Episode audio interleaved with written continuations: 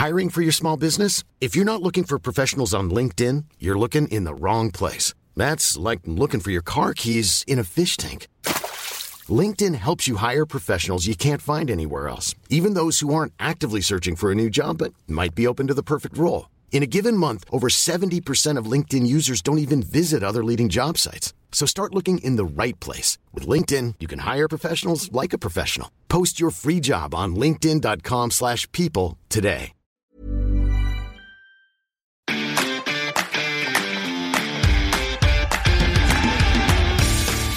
Geispod, der FC-Podcast des Geisblog Köln. Wer feiert jetzt ein Abschiedsfest? Anthony Modest. So sieht's aus. Toni ist weg. Toni ist weg. Toni ist nach Dortmund. Ja, zumindest jetzt Montagnachmittag. Wir zeichnen gerade auf. Wir gehen davon aus, dass er äh, noch heute nach Dortmund wechselt, dort unterschreibt. Ja, das hätten wir letzte Woche noch nicht so vorhergesehen, oder? Nee, so konkret war das noch nicht. Natürlich wurde Toni ja immer irgendwie in Verbindung gebracht als Aller-Ersatz, aber dass das jetzt doch so schnell geht, überrascht mich ein wenig. Überrascht sich auch, dass sich Dortmund dann tatsächlich für ihn entschieden hat? Eigentlich nicht wirklich. Ich finde, es ist eine naheliegende Lösung. Er kennt die Bundesliga, er hat nachgewiesen, dass er in der Bundesliga treffen kann und er ist für jeden anderen Verein, außer vielleicht Bayern, Dortmund, Leipzig nicht, aber vergleichsweise eine günstige Lösung. Also alle anderen Namen, die da gehandelt worden sind, ob jetzt ablösefrei oder nicht, wären wahrscheinlich deutlich gehaltsintensiver gewesen. Schwierig, das aus einer Kölner Perspektive zu sagen, weil er verdient nun mal deutlich mehr als in Köln. Ja, aber ich finde die Wahl für Dortmund okay, auch wenn sich einige BVB-Fans wahrscheinlich jemand anderen erhofft hatten. Ja, Cavani und Co. Aber ob die das so besser gelöst hätten, weiß man ja auch nicht. Oder man muss ja auch erstmal schauen, wie Modest es löst. Wir gehen auf jeden Fall davon aus, dass der Transfer am Montagabend äh, noch perfekt gemeldet wird. Er war auf jeden Fall schon beim Medizincheck in Dortmund. Ja, vielleicht passiert es auch während der Aufzeichnung hier. Das schauen wir dann gleich, wenn wir wieder auf unsere Handys schauen. Ja, Aber genau. Er ist auf jeden Fall seit gestern Morgen äh, praktisch nicht mehr FC-Spieler, beziehungsweise offiziell zwar noch, aber er stand auf jeden Fall nicht mehr im Kader. Sebastian Andersson war auch in Kopenhagen und ist immer noch FC-Spieler. Von daher warten wir mal ab, was passiert. Aber die Anzeichen deuten doch stark darauf hin. Gestern war ein verrückter Tag. Kann man nicht anders sagen. Selbst in FC-Kategorien, äh, die wir ja alle kennen. Ja, man kann das ja auch äh, so offen sagen. Wir hatten, glaube ich, nicht so gute Laune, wir beide, als wir zum Stadion gefahren sind und haben uns auch kurz erstmal angeschwiegen. ja, aber dann hat sich ja doch alles zum Guten gewendet. Ja, war irgendwie ein verrückter Tag. Also normalerweise für uns ist das so, wenn wir um 17.30 Uhr wissen, das Spiel fängt an, dann hat man eigentlich eher nochmal einen ruhigen Morgen, weil man weiß, hinten raus wird es eher anstrengend und lang und man kann ja auch durchaus dann mal ein bisschen die Nacht arbeiten. Ähm, aber äh, der Morgen begann dann schon mit, ja, erstmal nur dem Gerücht, aber dann relativ konkret wurde es dann, dass äh, Dortmund sich für den Toni entschieden hat und dass er dann auch tatsächlich dann ein Angebot hinterlegt haben. Ja, wenn man mal der Reihe nach geht, hat sich Dortmund ja vermutlich schon am Freitag für Toni entschieden, weil Toni am Freitag mit dem Wunsch zu wechseln an den FC herangetreten ist. Und dann ging es für Christian Keller ja eigentlich in die Verhandlungen mit dem BVB. Das konkrete Angebot wurde vorgelegt und Sonntag gab es dann die mündliche Vereinbarung. Und so wie es dann auch klang, gab es die am, Mond, äh, am Sonntag, weil wahrscheinlich aus Dortmund sich die Leute nicht äh, an gewisse Absprachen gehalten haben. Denn eigentlich wollte man den Deal dann äh, Anfang dieser Woche aus äh, diskutieren, ausverhandeln und dann auch die Verträge entsprechend unterschreiben. Und da war der FC etwas angesäuert, kann man sagen. Hat man gar nicht gemerkt in der Pressekonferenz gestern äh, nach dem Spiel. Steffen Baumgart war doch super gut gelaunt, als man ihn darauf angesprochen hat. Ja, die wir euch leider die Pressekonferenz nicht ähm, geben konnten im Video, weil es technische Probleme gegeben hat. Es hat zwischenzeitlich ähm, während der Pressekonferenz so kleinere Stromausfälle gegeben, äh, weshalb die Aufzeichnung dann dahin war. Deswegen gab es die leider nicht für euch im Video. Das mal kurz am Rande. Aber ja, Baumgart war weniger gut gelaunt. Ja, Chef Baumgart, ich fand am Anfang relativ beeindruckend, wie ruhig und sachlich er bei dem ganzen Thema geblieben ist. Aber eine Frage scheint ihn dann doch so getriggert zu haben, dass er so ein bisschen die Kontenance verloren hat. Aber kann man ja auch nachvollziehen. Also das war für den FC gestern einfach ein unmöglicher Moment. Toni hat sich ja noch mit dem FC auf das Spiel vorbereitet. Und dann quasi während des Abschlusstrainings kamen ja dann die Gerüchte, dass es konkreter wird. War schon unglücklich. Ja, also der Zeitverlauf war wirklich für den FC, glaube ich, der Worst Case. Baumgart hat auch gesagt, das war für ihn, da hatte er die Zitat Arschkarte. Mhm. Und das ist halt dann auch so. Ne? Also er sagte auch, zum Glück hat er den Kader nicht am Samstag schon bekannt gegeben, äh, denn dann hätte Florian Dietz nicht im Kader gestanden. Ähm, und erst am Sonntag, dann nach dem Anschwitzen, wollte er dann den Kader benennen und so kam es dann auch. Und äh, dann hat es offensichtlich ja noch nicht mal ein Gespräch zwischen Modest und Baumgart gegeben. Baumgart hat dann einfach gesagt, ist mir scheißegal, ob der spielen will. Äh, wer sich gegen uns entscheidet, der gehört auch nicht mehr zum Kader. Konsequent, oder? Absolut und auch die richtige Entscheidung. Selbst wenn Toni im Unterbewusstsein nur ein paar Prozentpunkte weniger gegeben hätte, weil er vielleicht Angst gehabt hätte, sich zu verletzen, dann das wäre ja einfach nicht tragbar gewesen. Und einer der Spieler, ich weiß nicht mehr wer es war, hat nach dem Spiel gesagt, Toni stand noch im 21-Mann-Kader. Das heißt, es gab schon diese Option, also es gab einen 21-Mann-Kader und dann war die Frage, trifft es Modest oder trifft es Florian Dietz, der dann auch gesagt hat, ja, entweder ich sitze auf der Tribüne oder ich stehe in der Startelf. Diese zwei Optionen gab es für mich. Was eigentlich ein Wahnsinn ist. Also ich erinnere mich noch, dass Steffen Baumgart sich nach dem Pokalspiel in Regensburg geärgert hatte, Dietz nicht in den Kader genommen zu haben, weil dadurch halt diese zweite kopfballstarke Option fehlte. Und offensichtlich stand ja schon wieder nicht zur Debatte, ähm, Dietz in den Kader zu nehmen. Das wundert mich ein bisschen nach dem Motto, naja, also wenn Modest da ist, dann spielt er halt 90 Minuten. Ja. Aber äh, naja, gut, das war dann am Ende zum Glück für Florian Dietz, muss man ja sagen. Ähm, hat sich das so entwickelt. Er konnte sein Bundesliga-Debüt mhm. geben. Und jetzt ist der FC in der Post-Modest-Ära angekommen. Ja, und ich würde mal davon ausgehen, auch endgültig. Ja? Also als Spieler kommt er definitiv nicht mehr zurück. Mhm. Der Anschlussvertrag als Trainer ist nichtig, wie wir die letzten Stunden äh, erfahren haben. Und, Entschuldigung, hier ist eine Mücke. ähm, ich glaube nicht, dass dann nochmal so ein Vertrag ausgehandelt wird. Ich glaube, bei den Fans hinterlässt er auch sehr viel verbrannte Erde jetzt. Ist so ein bisschen nach dem Motto, er hat immer erzählt, wie sehr er den FC liebt und die Stadt und die Fans. Aber das Geld liebt er halt dann doch nochmal ein deutliches Stück mehr, ne?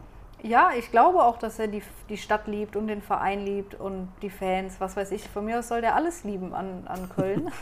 Aber wie du sagst, er guckt halt extrem auf sich und will das Bestmögliche rausholen. Und das, was er in den letzten Wochen immer gesagt hat, er will eine sportliche Perspektive über 2023 hinaus, sehen wir ja jetzt, war auch nur Gerede, weil er in Dortmund nur einen Einjahresvertrag unterschreibt. Ja, jetzt muss ich einmal gerade ganz kurz technisch dafür sorgen, dass wir hier nicht auch noch abschmieren. Die PK hat mir schon gereicht. So, jetzt. Ähm, wie würdest du denn jetzt, was würdest du denn erwarten, wie die, wie die FC-Fans jetzt vielleicht auch, beim, wenn sie beim nächsten Aufeinandertreffen reagieren? Ist dann ein großes Five-Konzert für Toni zu erwarten oder dann doch eigentlich noch so dieses, er ist doch unser Toni gewesen? Das finde ich eine richtig schwierige Frage, weil ich finde schon die Reaktionen der Fans in den letzten Wochen oder Tagen, sie haben ihn ja auch bei der Saisoneröffnung unglaublich gefeiert. Mhm. Und auch im Trainingslager hat man nach diesem Interview, das wahrscheinlich jeder gesehen hat, das er damals gegeben hat, eigentlich keine bösen Reaktionen gespürt.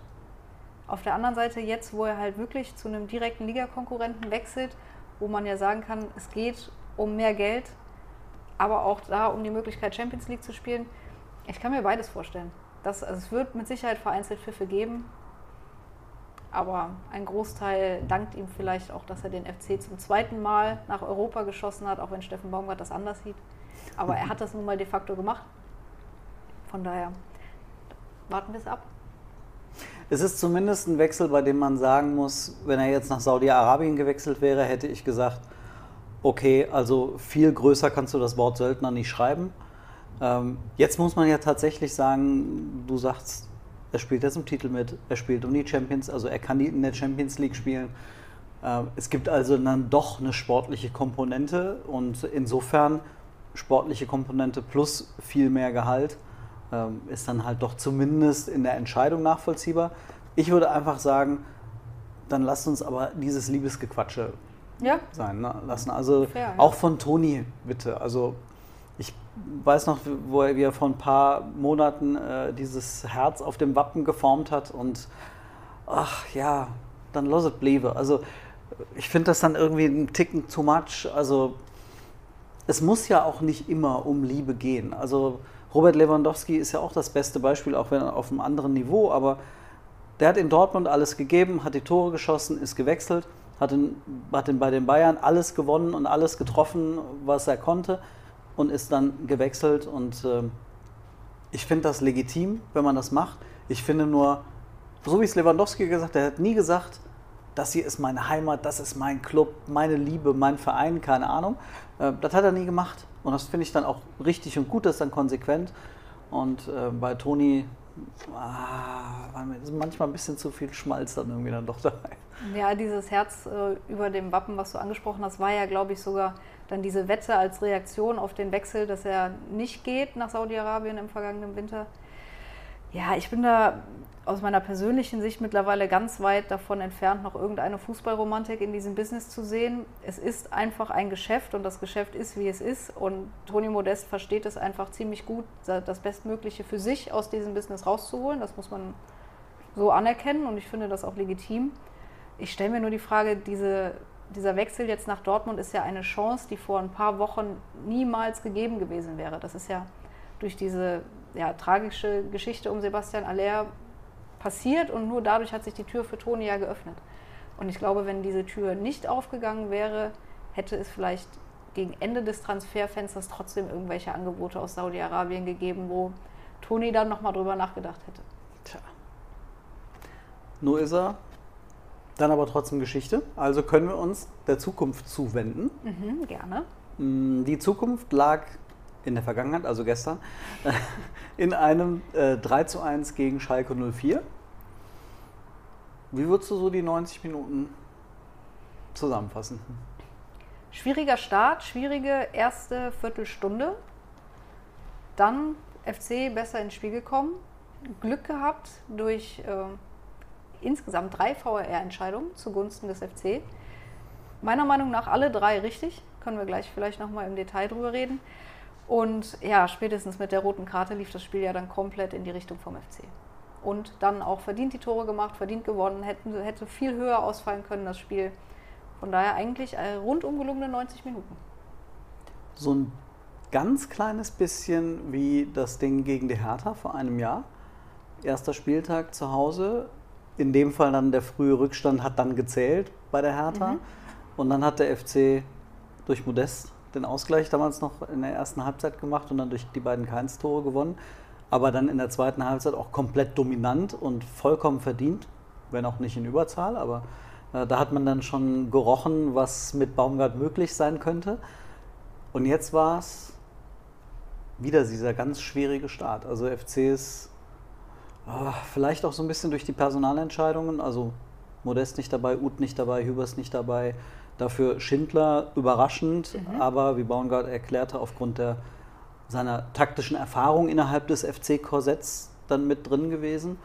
Ähm, Adamian war draußen, das hat mich persönlich überrascht. Adamian draußen, Dietz vorne mit Thielmann und Jubicic auf der 10. Ähm, das war schon eine Aufstellung, mit der hätte man so nicht ansatzweise gerechnet, dass die überhaupt so mal in der Bundesliga auflaufen würde, oder? Ja, ich habe tatsächlich mit Florian Dietz fast schon eher gerechnet als mit Kingsley Schindler. Also natürlich nachdem klar war, dass Toni Modest nicht dabei ist. Aber das äh, hätte ich auch vor drei, vier Wochen nicht erwartet, dass so die erste Bundesliga-Startelf aussehen würde. Dann kam Salazar und jagte dieses Ding in der zehnten Minute, was glaube ich. ich, ja. Wunderschön in den Winkel. Über seinen Jubel müssen wir jetzt nicht reden. Mein Gott, Emotionen vor der gegnerischen Kurve hat es schon gegeben. Er hat danach offensichtlich damit nicht klargekommen, aber das Tor an sich Super. zu Recht, Ja. aber zu Recht nicht abgepfiffen. Meiner, Äh, Meinung nach, also zu Recht abgepfiffen, so, sorry. meiner Meinung nach absolut, weil die Regel ist so, so, wie sie ist. Der Spieler stand klar im Abseits und der stand auch im Sichtfeld von Marvin Schwäbe. Und die Regel darf nicht beurteilen, ob Marvin Schwäbe an den Ball drankommt oder nicht. Also drankommen hätte können. Von daher gab es für mich keinen Zweifel, auch als ich es dann am äh, TV-Bild gesehen habe, bevor die Entscheidung gefallen ist. Mir war völlig klar, das darf nicht zählen. Es gibt eine Perspektive, die quasi von der anderen Seite, von der Eckfahne quasi ist, so quer über den Platz, mhm. wo man sieht, dass Schwäbe so einmal über ihn drüber gucken kann und dann quasi den Ball im Blick hat. Ähm, aber das kann ja nicht, also es kann ja nicht sein, dass der Torwart sich verrenken muss. Und in dem Moment ist doch eigentlich das ja, Signal, natürlich. dass er ähm, ja. im Weg steht da noch. Ne? Also für mich ganz klar richtig, dass der VR da eingegriffen hat. Nummer eins. Check. Yep. Dann Nummer zwei. Dominik die Drexler gegen Jonas Hector. Jonas Hector mit dieser wunderbaren Jonas Hector-Bewegung. Ich liebe sie. Rechts antäuschen, links vorbeigehen. Ähm, das hat er, glaube ich, auch mehrfach gemacht wieder gestern. Ich finde diese Bewegung großartig. Und selbst obwohl Drexler sie kennt, ist er schön drauf reingefallen. Ja, und dann von hinten in die Wade gestiegen.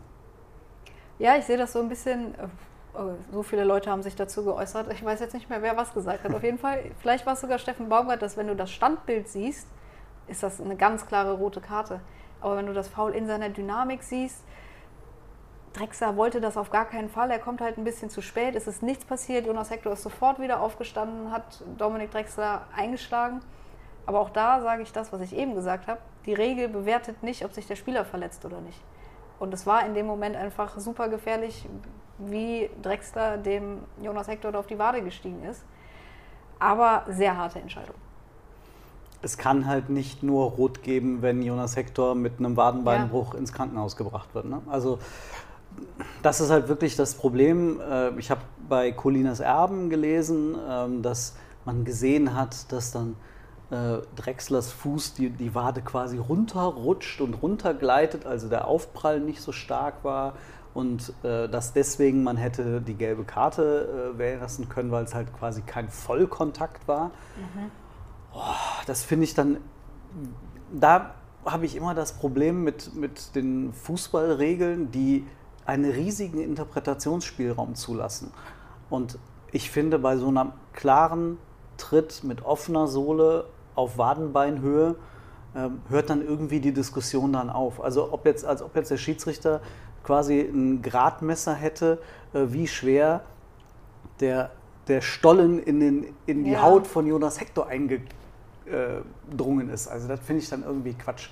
Und man muss halt auch dazu sagen, und da sind wir bei Dominik Drexler, er soll mir das nicht böse, äh, nicht übel nehmen, aber Jonas Hector hat den Tritt bekommen, ist aufgestanden, hat eingeschlagen und wollte weitermachen.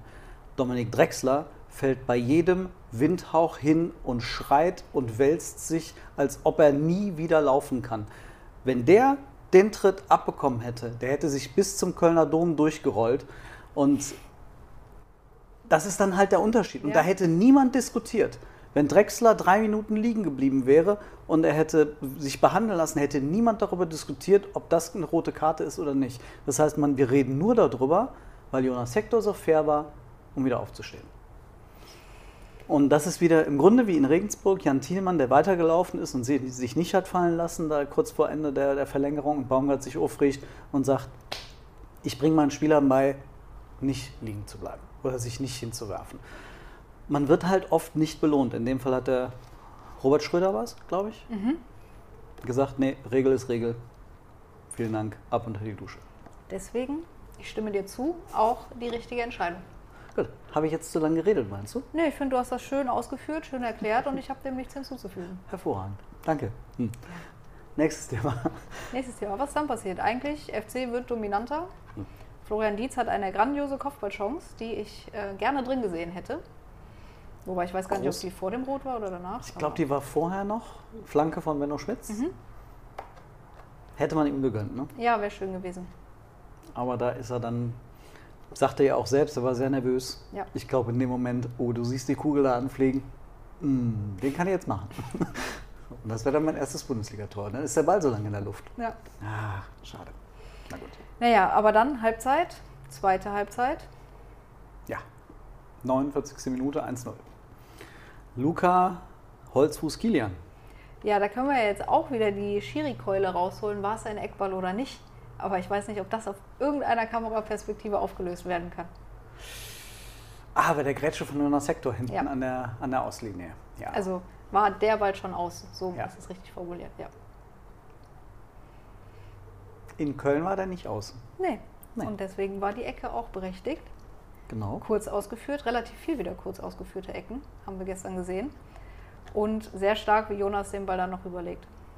Ja, der erste, was war das, Steckpass von Jubicic, glaube ich, auf Hector. Und dann waren ja sogar drei Kölner irgendwie, also, nach dem Motto, irgendeiner von den dreien wird das Ding ja wohl reinmachen. Ja. Ja, und dann äh, hat Kilian alles rausgeschrien, was er hatte. Ist diesmal auch zur richtigen Eckfahne gelaufen.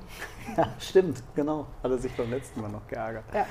Ja, ja total verdient, ja. Und dann ging es für Schalke ja fast dahin, muss man sagen. Also das 2-0 war dann die nächste VAR-Entscheidung, aber auch überhaupt Also keine wie Diskussion. da überhaupt auf Abseits entschieden werden konnte, das war ja ganz deutlich kein Abseits.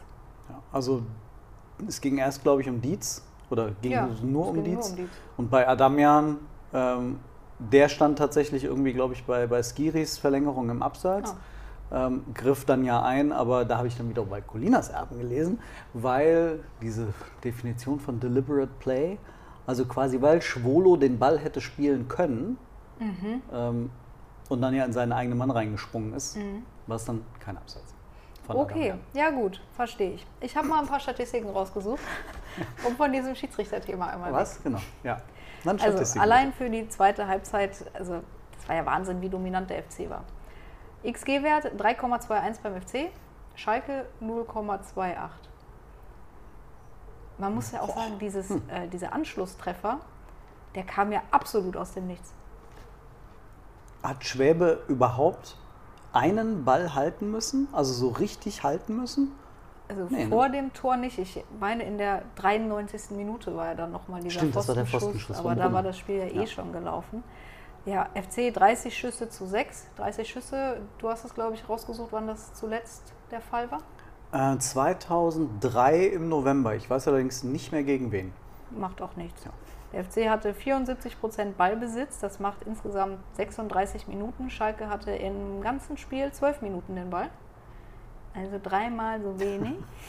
Zwölf Minuten den Ball in 90 Minuten, das muss ziemlich deprimierend sein für eine Mannschaft. Aber so sah es halt auch aus gestern. Ja. Natürlich bedingt, dass Schalke nur noch zu zehnt war, aber die kamen ja gar nicht mehr, ich will nicht mal sagen aus der eigenen Hälfte raus, sondern aus, den, aus dem eigenen ersten Drittel. Der FC war super dominant. Es war ja Handballspiel zwischendurch. Also um den gegnerischen Strafraum hin und her und hin und her. Der FC hatte im, in der zweiten Halbzeit eine Aufstellungslinie, so wird das glaube ich genannt, äh, auf Höhe von 59 Metern vom eigenen. Also in der gegnerischen Ja. Hälfte. Stark. Ja, 626 Pässe zu 196 Pässe. Boah. Mhm. Mhm. Dann hatte der FC im zweiten Durchgang einen PPDA-Wert von 4,8. Also Also der Pressingwert. ja, Ah. Schalke 16,5. Oh. Das heißt also, Schalke hat nach 16,5 Pässen des Gegners dann irgendwann mal gesagt, okay, jetzt müssen wir pressen. Ja, Ja, okay. Muss ich ganz ehrlich sagen, wenn der FC früher davon in Anführungsstrichen profitiert hat, dass der Gegner eine rote Karte kriegt, hatte ich immer Angst, dass sie das Spiel aus der Hand geben. in den meisten Fällen war das so. Und das war gestern totale Dominanz. Ja. Der FC hat pro Minute 0,84 Angriffe in der zweiten Halbzeit gestartet. Das ist fast ein Angriff pro Minute. Auch so sah es irgendwie aus. Und dafür finde ich den, den Expected Goals Wert noch relativ gering. Das stimmt. Aber das hat Baumgart dann auch wiederum gesagt, das ist quasi die Konsequenz in, im letzten Pass, Mhm. in, der, in, der letzten, in der letzten Phase des Angriffs irgendwie dann auch nicht ganz gestimmt hat. Einer der Spieler hat hinterher gesagt, dass Steffen Baumgart in der Halbzeitpause in der Kabine gesagt hat, wir sind ein Mann mehr, aber wir müssen trotzdem mehr fürs Spiel tun. Und ich finde, das hat man total auf dem Platz gesehen. Ja. Also die haben sich, haben sich das richtig zu Herzen genommen. Ja. was diese kurzen Ecken und generell die Freischüsse angeht, ich hatte das Gefühl, in den ersten 20, 30 Minuten, keins hatte zwei, drei richtig gute Standards. Also Chabot ist zweimal ja dran gekommen, Mhm. einmal Kilian, also da war richtig Druck drauf. Und dann haben sie trotzdem umgestellt. Schalke hatte echt große Spieler Ja. auf dem Platz, das muss man schon sagen. Also ähm, vielleicht war das Flankenspiel nur mit Dietz dann als Abnehmer dann halt doch irgendwie nicht ausreichend genug, ähm, zumindest im Zentrum besetzt. Deswegen haben sie auch häufiger geschossen, oder nicht? Mhm. Ist das nur so ein Eindruck gewesen? Die haben schon viel aus der zweiten Reihe und Gerade. Dejo Lukicic, der hatte richtig Bock. Ja. Also, ich habe die noch nie so viel aus der zweiten Reihe schießen sehen. Steffen Baumgart mag das ja auch eigentlich nicht. Er hat ja mal gesagt, das ist meine Anweisung, dass sie nicht schießen sollen, was mich total verwundert hat. Aber ja. Schön, dass wir es mal gemacht haben. Vor allem, also man sagt beispielsweise, Jan Thielmann hat eigentlich mit den besten Schuss, kriegt man bisher noch nicht so richtig mit. Aber er, auch er hat sich dann mal getraut, zwei, dreimal Maß zu nehmen. Hat alles noch nicht 100% funktioniert, aber mein Gott, ähm, auch so ein Junge mit 20 Jahren, irgendwann wird der Knoten mal platzen bei so einer Fackel. Ja, hoffentlich. Also ich habe einige Tore von ihm aus dem Nachwuchs gesehen, der kann wirklich schießen. Und das liegt jetzt nicht daran, dass dann ein U19-Torhüter im Tor war, sondern der knallt die Dinger schon ordentlich drauf. Und dann denke ich immer, warum schafft er das bei den Profis noch nicht? Kommt. Das kommt doch. die Saison. Dann, ja gut, dieses Ding zum 2-1. Hector lässt Bülter einlaufen. Also erstmal der Freistoß ist fragwürdig, ob das Ding. Ja, Benno Schmitz hat so die Hände, Hände irgendwie auf den Rücken gelegt und dann bricht einer zusammen. Ja. Hast du mir nicht gesagt, dass Baumgart? Ja, ja, Baumgart hat den Kniefall danach dem vierten Offiziellen demonstriert. Auch wieder schön. Ah, Ja, und dann, gut, erster Pfosten gut gezogen, Bülter läuft Heck noch ein bisschen davon. Schwäbe spekuliert, dass das Ding äh, länger reinkommt.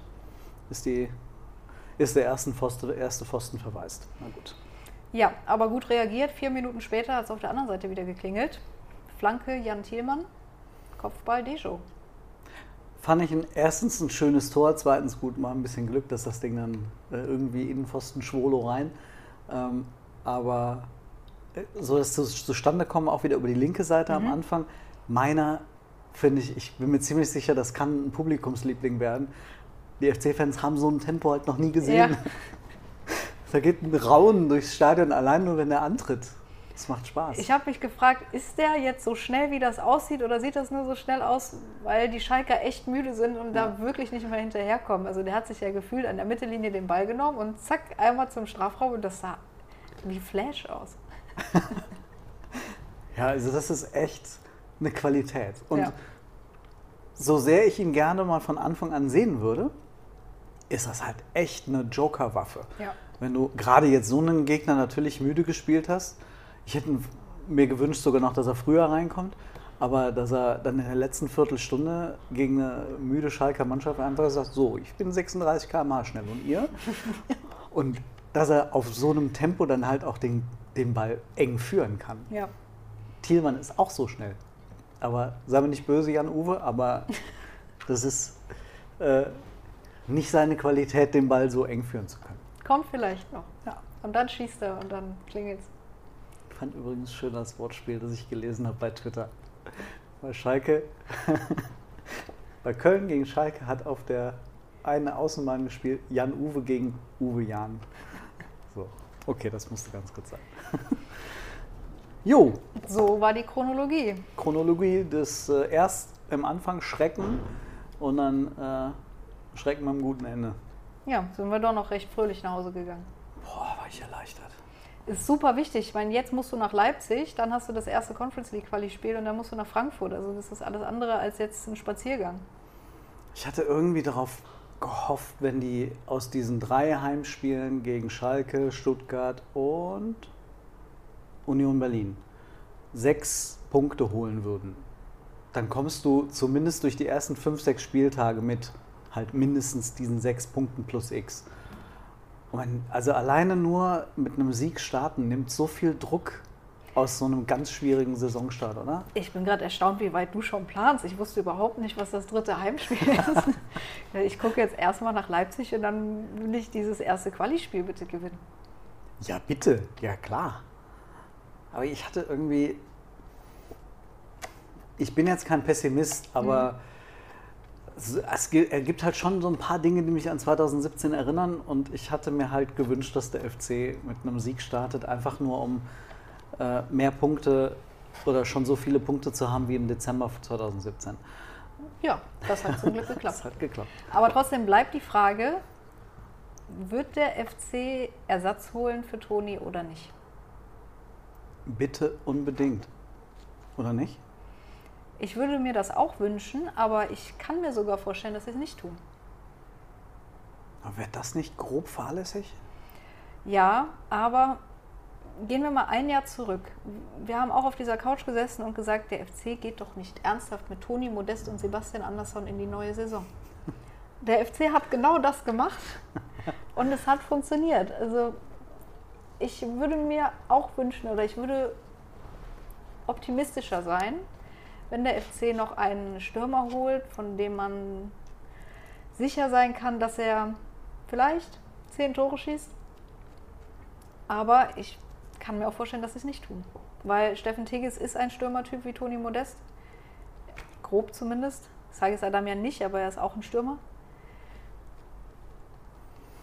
Boah, ich, also ich hätte da richtig, richtig Bauchschmerzen und ich würde dem FC das auch in Anführungsstrichen vorwerfen, dass sie dazu leichtsinnig dann agieren würden. Mhm. Denn ich finde, wenn ich jetzt nur auf die gucke, die da sind, also Modest ausgeklammert und Anderson ausgeklammert, denn mit Verlaub, man hat Anderson sehr deutlich gesagt, äh, wir wollen dich nicht mehr und er will ja eigentlich auch nicht mehr. Ja. Da fände ich die Wiedereingliederung schwierig. Also die beiden mal weggelassen. Tigges, 15 Bundesligaspiele Erfahrung. Adamian, der ist dann 29, aber hat auch erst 49 Bundesligaspiele. Mhm. Ähm, Florian Dietz, wissen wir, hat gerade sein erstes gemacht. Und Tim Lemperle hat in seinen 6, 7, 8 Bundesligaspielen, der kommt, glaube ich, auf knapp 150 Minuten. Ich habe das mal zusammengerechnet. Die vier haben zusammen genauso viele Bundesligaspiele wie Jan Thielmann mit 20 Jahren. Das sind die fünf. Habe ich einen vergessen? Adamian, Tigges, Dietz, Lempele, Thielmann. Ja.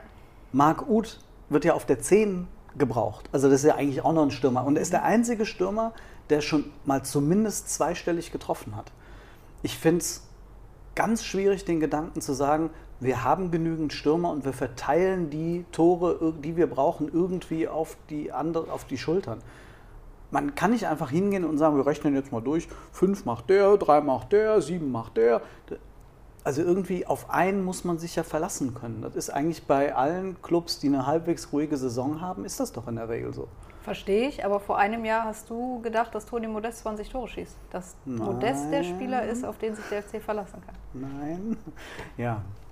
Es ist halt jetzt Glaskugel gucken, ne? Und ich habe keine dabei. Ich weiß nicht, ob du eine irgendwie in der Tasche hast, aber ich sehe das ja wie du. Ich schlafe besser, wenn der FC noch jemanden holt. Aber ja, kommt drauf an, wen. ja, aber wie gesagt, ich kann mir vorstellen, dass es vielleicht nicht passiert. Das Ding ist halt auch bei Tigges, ich würde mir das total wünschen, dass der schon jetzt der Nachfolger wird. Aber der hat ein halbes Jahr kein Fußball gespielt mhm. und muss sich auch erstmal in das gesamte System ja, einfinden. Hat null Vorbereitung in den Knochen. Ähm, also das finde ich schwierig. Florian Dietz haben wir darüber gesprochen. Er hat ein richtig anständiges Spiel gemacht gegen Schalke. Aber da muss man auch sagen, in großen Teilen in äh, Überzahl und man kann jetzt von ihm nicht erwarten, der hat Regionalliga vorher gespielt, hat in der dritten Liga in den Spielen, in denen er äh, gespielt hat, für Jena und für Unterhaching nichts getroffen. Und da ist der Sprung groß. Baumgart sagte gestern selbst, wir haben Spieler, aber die haben nicht die Qualität von Toni Modest. Wir wissen das. Und mit dem Gedanken finde ich das echt mutig, muss ich sagen. Sie wollen ja. sich ja zusammensetzen, Sie diskutieren das. Das ist ja auch Ihre Aufgabe. Also alles andere würde ja überraschen. Was sind die gehandelten Namen aktuell? Wieder Regota und überraschend Poyampolo mal wieder. Regota kann ich mir irgendwie nicht vorstellen, weil das überhaupt nicht der Spielertyp ist, der jetzt ja gewechselt ist. Also Regota und Modest haben nichts miteinander gemein. Regota wäre eher Kategorie Mark Uth oder Adamian. Ja. Adamian Uth, so, so eine Mischung ja. vielleicht daraus. Ja. Poyampolo schon eher. Ja. 16 Tore in der letzten Saison gemacht in der Türkei. Mhm. Also. Ja, ich kann mir aktuell nicht vorstellen, dass Bayer Leverkusen den Spieler ausgerechnet an den 1. FC Köln verkaufen möchte für einen schmalen Taler, aber ja, warten wir das mal ab. Ja. Und ansonsten haben wir bisher keine Namen, die wir spekulieren könnten. Müssen wir mal schauen, was der FC da wirklich anstellt. Und dann geht es jetzt nach Leipzig. Yep. Ich fahre hin. kann man so sagen. Boah, ja, mal schauen. Ne? Also Leipzig hat sich ja gegen den FC Bayern durchaus ein interessantes äh, erstes Spiel da mal geliefert im Supercup. Das habe ich gar nicht gesehen. Also ich kenne das Ergebnis, klar, aber ich weiß jetzt nicht, wie das abgelaufen ist. Fußball auf anständigem Niveau, kann man Ach glaube so. ich sagen. Aber die, der FC hat letzte Saison am zweiten Spieltag nach München reisen müssen und hat da ganz gut ausgesehen. Und wenn die Leipziger gegen Stuttgart nur unentschieden spielen, Ich wollte gerade sagen, auch das Spiel habe ich nicht gesehen, weil wir Mhm. waren schon im Stadion. Aber das Ergebnis ähm, macht mir jetzt für das Spiel nächste Woche nicht so große Angst. Also mir wäre jetzt banger, wenn der FC gegen München spielen müsste nach dem 6-1, das nicht nur aufgrund des Ergebnisses wahnsinnig war. ja, das stimmt. Also, gut. Hattest du äh, Freitagabend noch große Lust auf die Bundesliga-Saison? Äh, nach 45 Minuten nicht mehr, nein. Sonntag ging es uns ja vorher schon mal so. Also eigentlich war so der Spieltag relativ wenig Vorfreude bringend, und bis dann dann der FC. kam Sonntag das 2-0 und wie der FC gespielt hat und ich habe wieder die Kölnerin in mir gefunden, die gedacht hat, okay, noch vier Tore, dann sind wir doch Tabellenführer. Oder zumindest am Ende noch ein Tor, um vor Gladbach zu spielen. Ja. das hat leider auch nicht gereicht. Aber das kann der, kann der FC dann ja gerne nächstes Wochenende nachholen. Ähm, ja, dann äh, haben wir eigentlich nur noch, wir haben euch versprochen, äh, einmal nochmal auf unseren Endeavour-Kader zu blicken. Äh, ihr wisst ja da draußen, wir ähm, haben einen neuen Partner mit Endeavour Liga der Fans. Und äh, wir haben da nicht nur eine eigene Mannschaft, Geistblock Redaktion, sondern wir haben dort eine eigene Geistblock Liga, wo wir heute im Übrigen gerade auch ganz, ganz viele von euch eingeladen haben. Wir haben mal so ein bisschen nach FC-Fans gesucht. Und äh, einige von euch geben sich ja mit euren Namen äh, mit FC-Bezug erkennen. Und wir haben euch äh, Manager eingeladen, äh, in unserer Liga teilzunehmen. Ähm, aber so, welcher Spieler glaubst du war bei uns in der Mannschaft äh, der beste Kölner? Wir haben aktuell Kilian, Chabot, Hübers, Özcan, Olesen, Hector, Modest und Lemperle. Dann würde ich auf Luca Kilian oder Chabot tippen. Es war tatsächlich Luca Kilian, weil Tore sehr viel Mhm. Ah, wert ja, sind, gerade von, von Verteidigern. Mit äh, 227 Punkten war Luca Kilian unser erfolgreichster. Und dann äh, Jonas Hector. Ah, okay, ja. Ja. Okay. 198 äh, Punkte für Jonas Hector, 136 hat äh, Jeff Chabot geholt. Äh, man muss bei allen dreien sagen, dass sie viele Punkte für ihre gute, gute, gute Zweikampfführung bekommen haben. Ähm, Kilian, weil er extrem viele Pässe ins gegnerische Drittel gespielt hat. Ähm, Chabot, weil er extrem viele Ballgewinne hatte, der, die meisten, meisten, ja. Ballgewinne in der gesamten, ähm, auf dem gesamten Spielfeld. Und gut, Hector war einfach äh, mit Assist und äh, mit seiner gesamten Spielweise. Er hat keine Pluspunkte bekommen, weil er eine rote Karte eines Gegners verursacht hat. Aber ähm, der hat auch schon ordentlich gepunktet. Wir haben insgesamt im ersten Spieltag äh, 624 Punkte gesammelt. Äh, wir werden selbst erst herausfinden müssen, was das bedeutet, weil wir auch das erst äh, das erste Mal spielen. In unserer Geistblock-Liga liegen wir aktuell auf Platz 6. Äh, und zwar ist das FC Dream Team mit, Achtung, 1309 Punkten vorne. Wobei, man muss ja dazu sagen, ne, wir spielen nur mit FC-Spielern oder mit ehemaligen FC-Spielern. Mal gucken. In unserer Geistblock, also in unserer eigenen Liga, also auf Platz 6 in unserer Division 15, also quasi der Endeavour-Liga, liegen wir allerdings auf Platz 3. Also Ja, im. Abstiegs... Äh, ja, ne? Ja, in Schlagdistanz. Und das Gute an Endeavour ist, und deswegen, ihr könnt jederzeit da einsteigen, ähm, jede Saison bei Endeavour dauert nur vier, Spiel, vier Spieltage. Das heißt, ähm, man kann jederzeit einsteigen, jederzeit sein Team aufbauen und dann ist man spätestens vier Spieltage später schon wieder in einer eigenen Liga am Start. Das mal ganz kurz zu Endeavour. Ja, ich bin da optimistisch, dass wir den Aufstieg schaffen werden. Oder? Ja. Genau. So. Das wollte ich hören. Siehst du mal. So, Und jetzt? hören wir uns nach Leipzig wieder. Und gucken nach, ob Toni Modest endgültig gewechselt ist, oder? Ja, dann müsste ich ja jetzt nochmal arbeiten. Das könnte passieren. Ich muss auf jeden Fall noch arbeiten. Ich schneide jetzt noch einen Geistbrot. Also schneiden natürlich nicht, der ist ja immer ein One-Take. Deswegen stottern wir manchmal auch so. rum. So. Jetzt machen wir einen Haken dran, ne? Sagst du Tschüss? Ich sag Tschüss und wünsche euch noch einen schönen Tag. Tschüss. Ciao.